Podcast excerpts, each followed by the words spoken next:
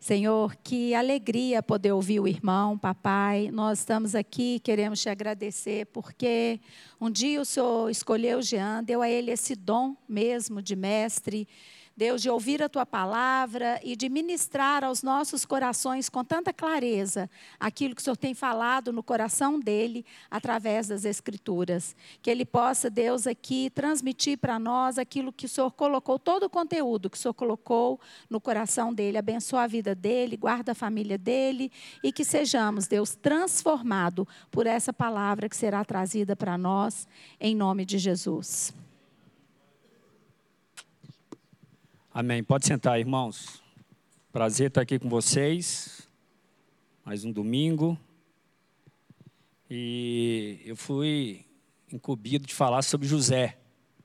Quando eu fiquei sabendo que eu ia falar sobre José, eu fiquei muito feliz.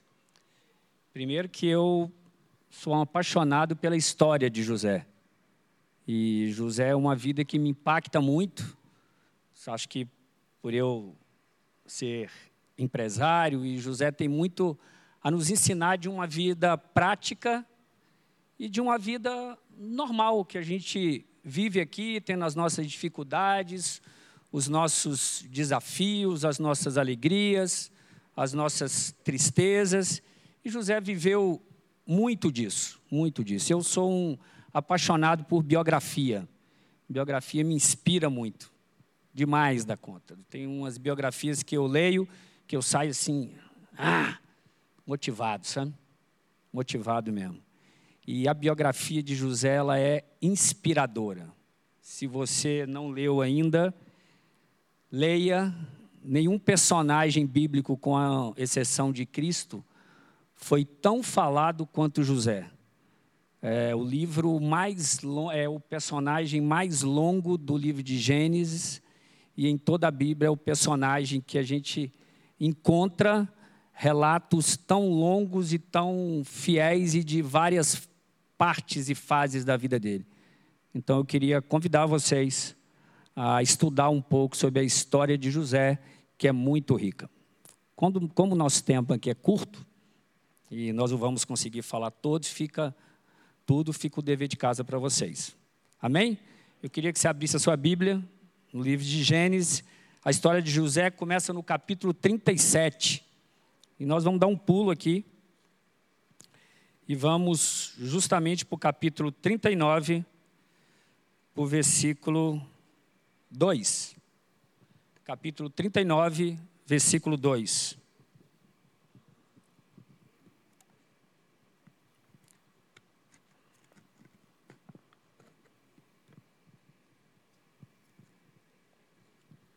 É o primeiro livro da Bíblia, livro de Gênesis, capítulo 39, versículo 2.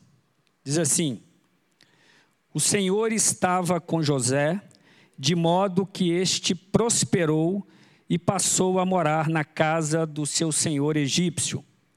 Quando este percebeu que o Senhor estava com ele e que o fazia prosperar em tudo o que ele realizava, agradou-se de José e tornou-o administrador dos seus bens.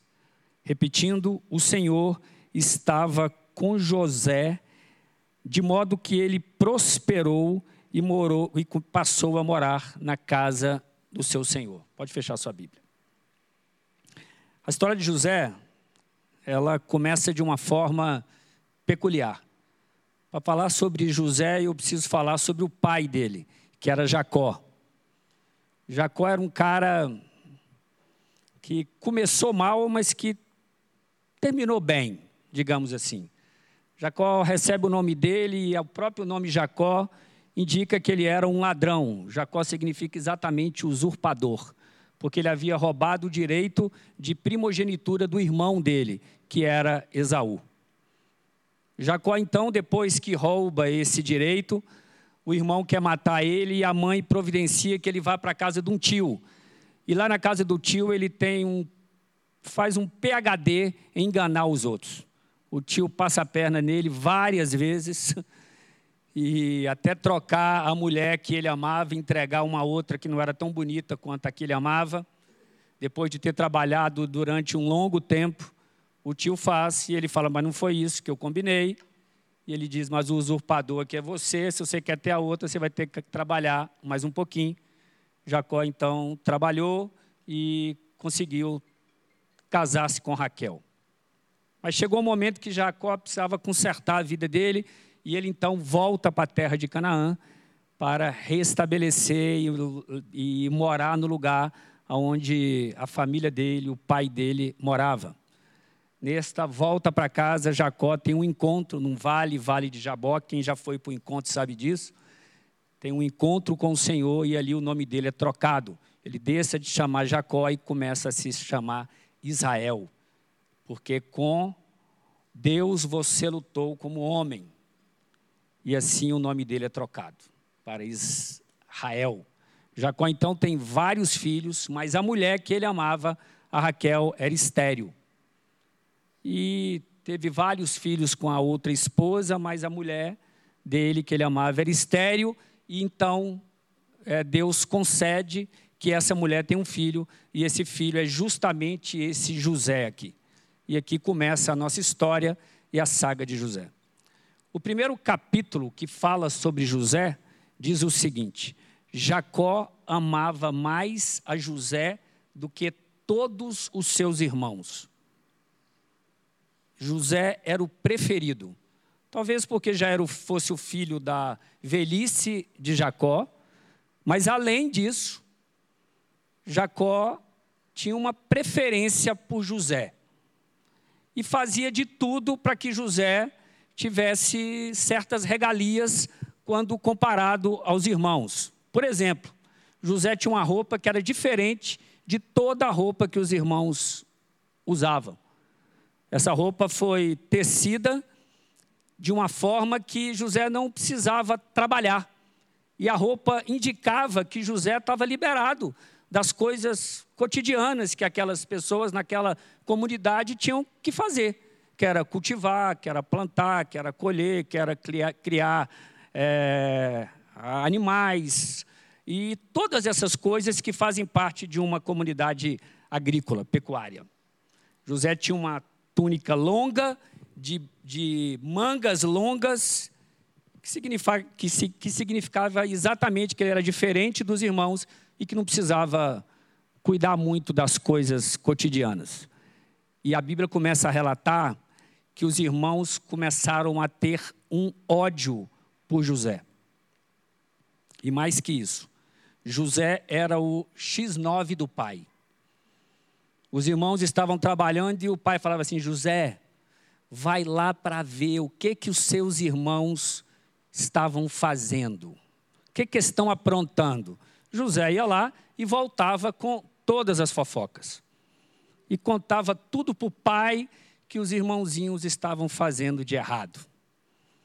E essa tensão familiar foi aumentando, aumentando, aumentando, e vocês imaginam aonde chegou. Neste ponto, eu queria que nós refletíssemos sobre algumas coisas. Eu queria que nós largássemos um pouco a história de José e refletíssemos sobre a história do pai de José, sobre Jacó. Preste atenção em uma coisa. Aquela família era uma panela de pressão pronta a explodir. E quem aumentava o fogo dessa panela de pressão era justamente o pai. Jacó era o responsável por botar mais lenha, por aumentar a temperatura do fogo, para que aquela panela enchesse. E a Bíblia diz pontualmente, mais de uma vez, que os irmãos de José tinham ódio dele.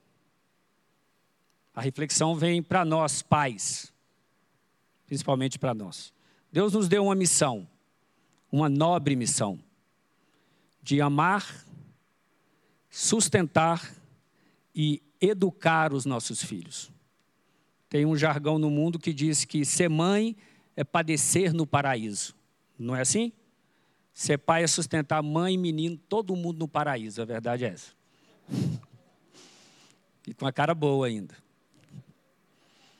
Essa é a nossa missão. Mas nós temos a missão de ser o termômetro dentro da nossa casa. Jacó tinha um preferido. A pergunta para os pais aqui é: vocês têm um preferido? Quem tem mais de um filho aqui? Tem um aí que está grávida nova, né? Quem tem um filho preferido aqui? Levanta a mão. Ó, oh, meu irmão, você é mais homem que eu, viu? Você tem, dona Ney, também? Tem? Pois é. Talvez a palavra não seja muito preferido, mas seja afinidade. Afinidade. Nós pais temos afinidades mais por uns do que por, por outros. Eu, particularmente, não tenho afinidade por nenhum, apesar da minha filha discordar. Mas eu acho que todo filho discorda disso. Mas eu não tenho. E ela tem que acreditar nisso. Mas de uma coisa é fato: nós temos que tomar cuidado para que essa preferência ou essa afinidade não venha a aumentar o caldeirão, é muito prejudicial quando se joga uma competição para dentro de casa. Nós, como pais, precisamos zelar pela saúde emocional dos nossos filhos. Cuidado com os elogios exagerados. Cuidados com os defeitos expostos de forma exagerada. Nós somos muito bons para criticar, somos bons demais, mas nós somos péssimos para elogiar. Acho que faz parte um pouco da nossa cultura. Nós criticamos muito e elogiamos pouco. O outro defeito que nós temos é que as, as não qualidades, vamos chamar assim, elas sobressaem as qualidades dos nossos filhos a gente tem uma tendência de olhar mais o negativo do que o positivo. E aquele que é diferente daquilo que nós temos como expectativa de filho, de um menino perfeito, quando se sai um pouco, a nossa tendência é não acolher e sim a afastar um pouco. Se, não siga o exemplo de Jacó. Jacó aumentou esse fogo, declarando que ele preferia a José. Isso era descarado. Não deixe que isso seja descarado na sua casa. Não confunda afinidade com amor. Chegou a um ponto dessa preferência que José foi visitar os irmãos que estavam trabalhando a pedido do pai. Vai lá, veja o que, que seus irmãos estão fazendo os irmãos vão. E quando José estava chegando, ele olha e fala: lá vem o bonitão. Lá vem o que não faz nada, com a roupa dele bonita. E não é possível que ele vai vir aqui para dedurar a gente mais uma vez. E um teve uma brilhante ideia. Não vai ter jeito, não, nós vamos ter que matá-lo. A tensão ficou tão grande que chegaram ao ponto de querer derramar o sangue do irmão. E tramaram um plano. Vamos matar ele. E aí o irmão mais velho, Rubem, falou: não, não, não, não, calma, calma, calma. Isso aí vai trazer sangue para as nossas mãos e isso não vai ser nada bom. Vamos fazer diferente, vamos jogar ele dentro de uma cisterna e depois de um tempo a gente tira. Só que eles eram judeus, né, gente? Nós não vamos perder uma vida, vamos vender. Vamos fazer um dinheirinho. Vamos faturar. Então os irmãos tiram José da cisterna, está passando uma caravana e eles faturam 20 moedas de prata. E José vai embora. José chega lá no Egito, neste momento aqui, ele é comprado por Pontifar para ser escravo da casa dele. E aí nós chegamos nesse ponto aqui que a Bíblia diz que o Senhor estava com José. O Senhor estava com José. Potifar então vê diferença naquele homem e coloca todo o governo da casa dele sobre a responsabilidade de José. Sabe o que, que acontece? A casa de Potifar prospera. As riquezas de Potifar vão prosperando porque José tinha um poder de Deus sobre a vida dele. Deus estava com ele, Deus abençoava a vida de José para que ele prosperasse. Só que tinha um problema. No caminho de José tinha a mulher de Potifar. A mulher de Potifar então se apaixona por José e diz o seguinte: José, você é muito bonito e você precisa se deitar comigo. E José fala: Eu não vou fazer isso. Está doida? Está doida, doida? Está maluca? Potifar me confiou tudo aqui, menos a você. Não vou fazer isso. E ela então arma um plano um dia que José está sozinho, sem ninguém no palácio. Ela chega, agarra José e José sai correndo, só que esquece justamente a roupa dele na mão dela. E ela então começa a gritar e dizer: Lei Maria da Penha, porque eu fui estuprada. É a primeira lei da Maria da Penha que nós temos notícia. Devia chamar Lei Maria do José. Então, José, ela faz o escândalo, o marido chega e ela diz: Olha, aquele escravo que você trouxe para cá me estuprou, quis ter relações comigo, você não vai fazer nada? E ele diz: Vou, vou mandar ele para a cadeia, vou mandar ele para a prisão. Segunda lição que eu aprendo com José. Segunda lição. José estava no lugar sozinho, ele e a esposa de Potifar. Se ela queria, e ele queria, ninguém ia ficar sabendo. Ninguém ia ficar sabendo. Era só entre os dois, não tinha ninguém na casa. Não ia ter fofoca.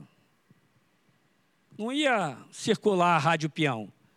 Mas José tomou uma decisão. Eu vou fugir do pecado. Presta atenção. Tem coisa que a gente precisa fugir. Tem coisa que, se nós tentarmos enfrentar, sermos espirituais demais, nós vamos cair. Cada um sabe aonde o calo dói. Cada um sabe a hora que tem que correr. Quem conhece o Nicodemos aqui? Quem conhece?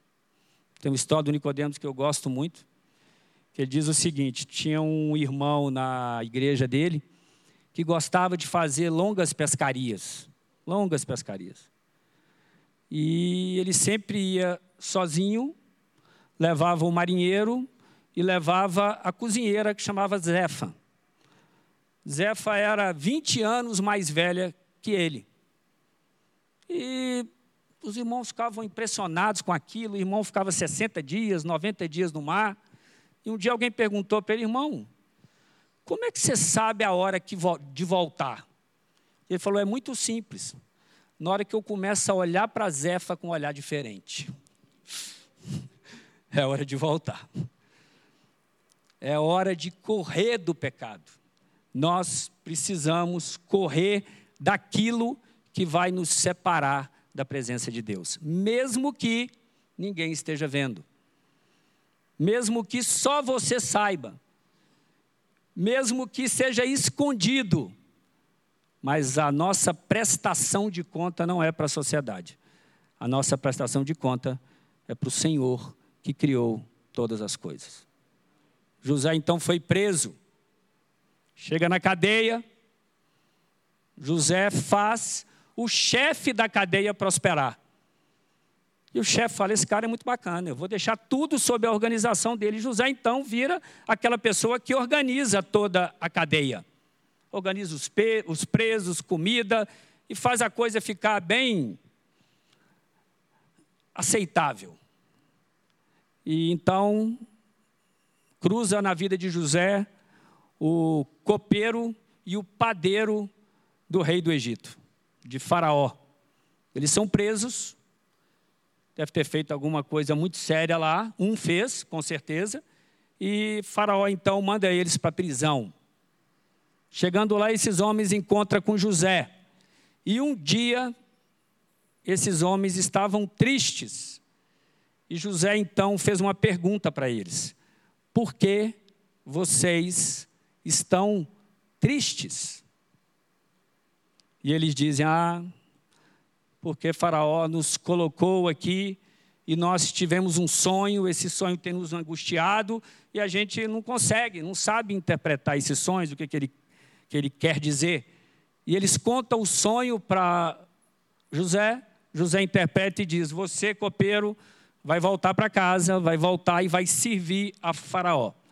O padeiro então fala: Já que foi bom, eu vou querer ouvir o meu também, né? Contou a parte dele, José falou: Você não, você vai morrer, vai voltar para Faraó, mas você vai ser enforcado. Presta atenção em uma coisa que pode nos passar despercebido na Bíblia. José, numa prisão, em meio a toda dificuldade, José olhou para a tristeza dos dois homens que estavam ali. Olha a dificuldade que José estava passando. Olha a injustiça que José estava passando. Ele estava ali naquela cadeia por ser um homem justo. Mas mesmo assim, José olhou para o sofrimento do outro. Impressionante isso, sim ou não? Impressionante. Que homem diferente. Sabe por quê? Porque poucas vezes a gente olha para a dificuldade do outro. Nós somos seres extremamente individualistas. Estou falando de vocês, mas estou falando de mim também. Eu tenho uma religião que chama geancentrismo. O mundo gira em torno de mim. E quando eu estou com os meus problemas, os meus problemas são os maiores problemas. Só que não é assim. Não é assim. Existem pessoas do nosso lado que também estão sofrendo. Tem pessoas do nosso lado que querem ouvir: posso te ajudar? Pelo que você está passando, como eu te ajudo? Irmãos, isso é cristianismo. O cristão que não olha para o lado, que não olha para o sofrimento do outro, que não chora com o choro do outro, que não se alegra com a alegria do outro. Preste atenção no que eu estou falando. Que não se alegra com a alegria do outro, precisa rever os seus conceitos. O mundo não gira em torno de nós. Pode acreditar nisso. Você não é a última bala chita do pacote. Você não é a última maçã do deserto. Você não é o último poço de água. Desculpa falar isso, mas é verdade. Existem pessoas que precisam de nós. Precisa daquilo que Deus tem colocado na minha vida e daquilo naquilo que eu tenho aprendido aqui nessa igreja e em todos os lugares. Nós temos o Espírito Santo de Deus. Nós temos Cristo dentro de nós. Nós somos sal e luz da terra. E nós temos que usar isso em prol do reino. Olhe para o lado. Como o irmão aqui foi do outro lado do mundo. Olhar para o lado. E isso mudou a vida dele. Ao ponto dele dizer: se a minha esposa quiser, tomara que ela não queira, que ele, eu vá para lá. Tem lugar melhor que precisa, viu, irmão? É isso. É isso. Nós estamos ficando gordo.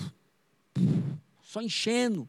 A gente entra por aquela porta ali, numa expectativa do que eu vou receber. Outro dia eu estava aqui, uma irmã chegou e falou assim: Você gostou do louvor hoje? E eu perguntei para ela: E foi para você ou foi para Deus? O louvor foi para mim ou foi para você? Acho que ela ficou com raiva. Ficou com raiva de mim. Não é para nós. Não é para mim. Não é sobre mim. É sobre Ele como o Rafa cantou, que ele cresça e que eu diminua. Mas ele cresce a partir do momento que eu olho para a aflição do outro. Ele cresce a partir do momento que eu expresso o cristianismo no outro. Que eu animo o outro. Que eu admoesto o outro. Que eu ajudo o outro. Que eu amo o outro. Como é que você veio para cá, irmão? Para aqui do outro lado do, do mundo. Você veio me dar o quê? O que, que eu posso te dar? Não vou te dar nada. Eu vim amar. Só isso. E Deus faz o resto. José olhou para a aflição do outro. Sabe o que aconteceu? Esses dois voltaram para o palácio e Faraó sonhou. E falou: Eu tive um sonho, chama os magos, que eu preciso que eles interpretem esse sonho. E os magos do Egito foram lá, e ele contou o sonho e ninguém resolveu o problema. Passou-se muito tempo, passou-se muito tempo, porque eu digo isso? Porque o copeiro, chefe, falou assim: Você lembra, Faraó, quando você me mandou para a cadeia? Faraó falou: Lembro. Não era recente. Eu lembrei aqui que tem uma pessoa lá que interpreta sonhos. faraó falou: chama ele. José, então, esquecido, foi para a presença de Faraó.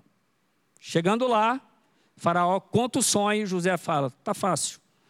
Deus vai te revelar. Deus vai te revelar, Faraó. Preste atenção nisso. José estava numa terra pagã. E ele teve a coragem de falar acerca do Deus dele. E pôs a prova. Porque diz o seguinte: não sou eu que vou revelar, não. É Deus que vai revelar. Missionário. No palácio de Faraó. Eu tenho um Deus. E esse Deus é poderoso para dizer exatamente o que você sonhou. E mais que isso, Josué, José não só revela o sonho, mas José dá uma estratégia para que a terra do Egito e todo mundo passe fome. E o sonho era: Faraó, vai vir sete anos de abundância sobre a terra. E depois disso, vai vir sete anos de fome, como nunca se viu. A fome vai ser tão grande que nós vamos esquecer o tempo de abundância. E aí, Faraó, é assim que vai acontecer, e você precisa colocar alguém capaz para administrar esse tempo, o tempo de fartura e o tempo de escassez. Faraó falou: É você mesmo, meu querido. Se seu Deus te revelou, é você. Você vai ser esse cara. José então sai de prisioneiro, perseguido, odiado para o administrador da maior nação da terra. E Deus era com José. José passa a ser o segundo no Egito abaixo de Faraó. Faraó tira um anel, coloca no dedo dele e diz: Aqui o meu selo. Aonde você pregar a mão, está resolvido. O que você falar, está falado. Começa a fartura, começa a fome, e adivinha quem vai para o Egito buscar mantimento?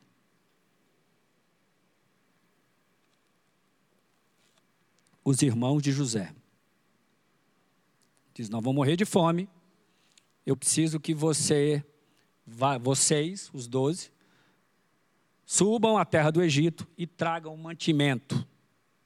E aqui é o ponto principal da nossa ministração é o que eu queria falar para vocês, que tem aprisionado vidas, levado pessoas a suicídio, levado pessoas a depressão, levado você pessoas a um, uma angústia profunda na alma. Uma palavrinha muito simples.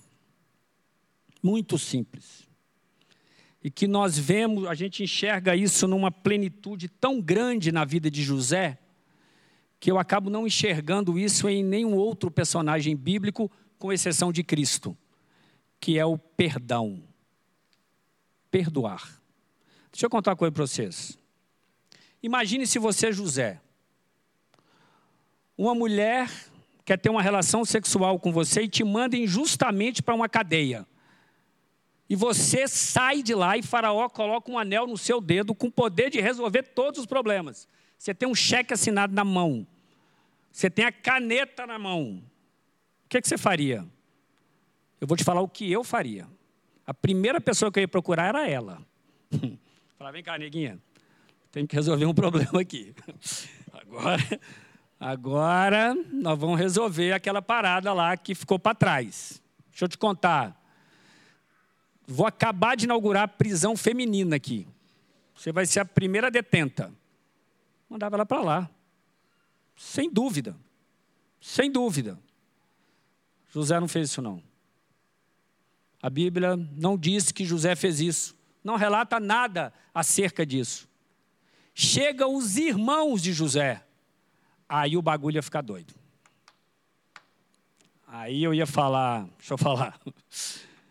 É, vocês queriam me matar, vocês me jogaram em uma cisterna, e agora vocês estão vindo aqui me pedir comida? Tá bom, então. Vou falar o que eu vou fazer com vocês. Esse é o Jean falando. Mas isso não foi o que José fez. José salvou a vida do povo dele, porque os irmãos o jogou dentro de uma cisterna. Sabe por que a gente não perdoa? Porque a gente não entende os planos de Deus.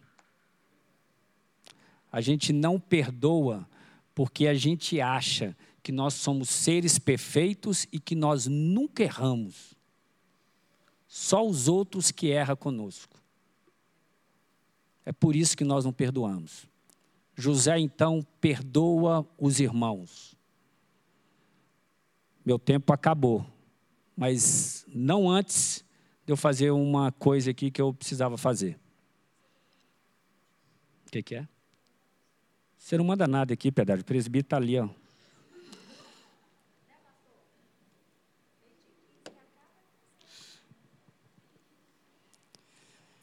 José foi capaz de perdoar. Não se esqueça, Deus estava com José. Quem está conosco? Quem está conosco? Quem está conosco? Jesus disse que eu devo perdoar quantas vezes? Difícil, né? É difícil você encontrar alguém que durante um dia vai fazer esse conselho. Acontece que a gente fica preso ao passado pela incapacidade de perdoar.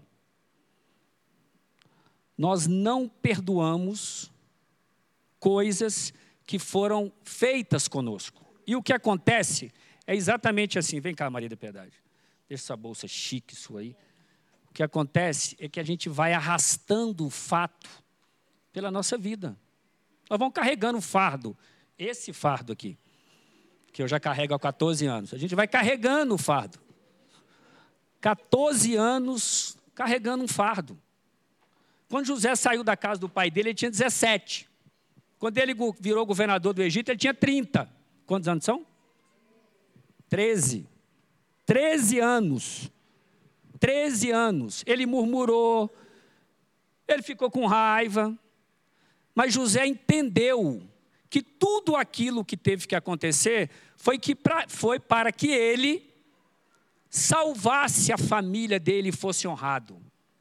José em nenhum momento murmurou.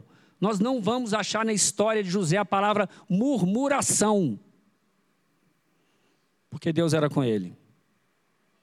Nós temos o Espírito Santo dentro de nós. E um dos mandamentos de Cristo é: nós devemos perdoar. Sabe por que, eu perdoo? Eu perdoo porque Deus mandou, mas principalmente porque eu sou inteligente. Eu não sou muito inteligente, não, mas para isso eu sou.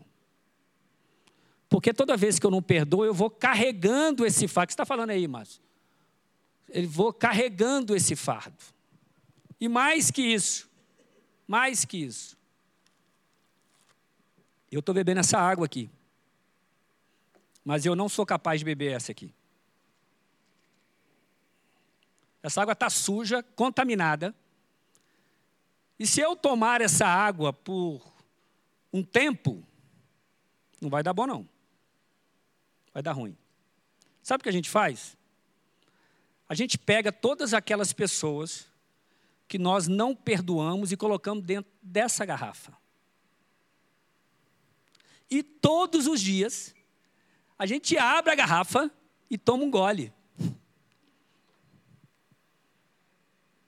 Isso vai acabando com a nossa saúde, vai acabando com a nossa sanidade mental, vai acabando com o nosso coração, vai gerando amargura, vai gerando sofrimento, e a gente vai carregando esses pesos, esses fardos, porque a gente não aceita que o outro é capaz de errar.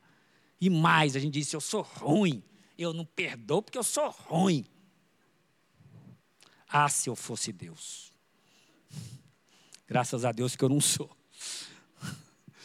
Que deu seu filho para nós, sendo nós ainda pecadores e ruins. Porque Deus amou o mundo de tal maneira que deu seu filho unigênito para que todo aquele que nele crê não pereça, mas tenha vida eterna. Esse é o nosso último culto do ano. Eu queria chamar os pastores aqui na frente. Marley, Fred, Brígida, Pedro, Cris, Piedade, Davi. Cadê o irmão do louvor, Rafa?